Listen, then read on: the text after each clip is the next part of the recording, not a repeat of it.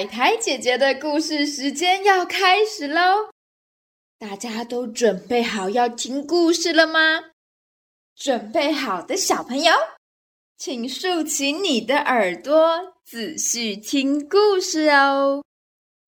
我们今天的故事叫做《口渴的乌鸦》。每当到了炎热的夏天，太阳公公都会努力的工作，而乌云小姐却老是在偷懒，不想上班。就这样，每个夏天都好热好热，没有了乌云小姐，也不会下雨，整个大地被太阳公公照得热烘烘的，不仅树木被照得枯黄。也有好多小动物口渴，但却没水喝。我们今天故事的主角是一只乌鸦弟弟。乌鸦弟弟被热得受不了，想要找水喝。它飞来飞去，却发现河被太阳公公照干了，湖也被太阳公公照干了，哪儿都没有水。正当乌鸦弟弟想要放弃时，他在地上发现了一个玻璃瓶，玻璃瓶里面有半瓶水。乌鸦弟弟开心极了，啊，找了这么久，终于有水可以喝了。可是当他飞近一看，才发现。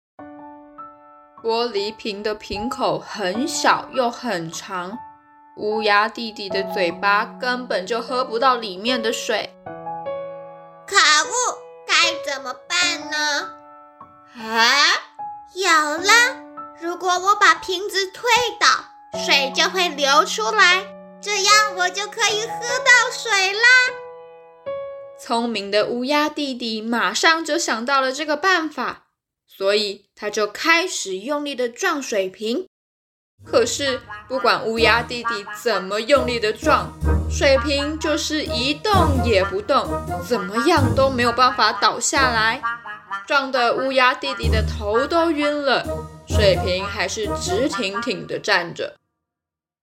哎呀，这个水瓶太重了，我没有办法推倒。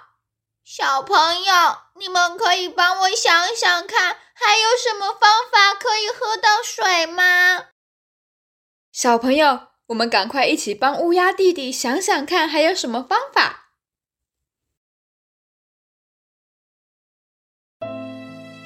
乌鸦弟弟想了很久，却还是想不到新方法，他生气极了。他从瓶子旁边叼起了一颗小石头。然后飞到天空上面，把小石头往下丢，想要把瓶子丢破，发泄情绪。可是没想到，那颗小石头居然不偏不倚地掉进了瓶口，扑通一声掉到了水里面。这时，乌鸦弟弟发现，小石头掉到瓶子里之后，水瓶里的水。好像往上升了一点点，比原本还要高。啊！我终于想到可以喝到水的方法了。乌鸦弟弟开心地捡了好多小石头，把它们一个一个丢到瓶子里。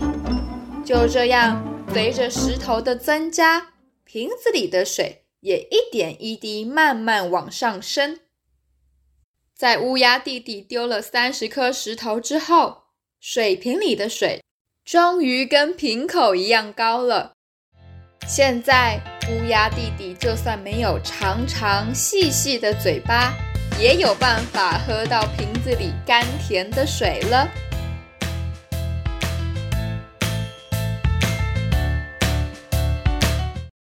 好啦，那么今天的故事就到这里结束喽。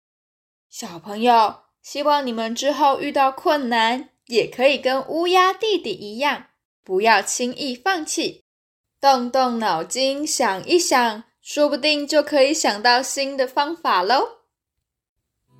那么今天也谢谢所有认真听故事的小朋友，海苔姐姐的故事时间，我们下次再见喽，拜拜。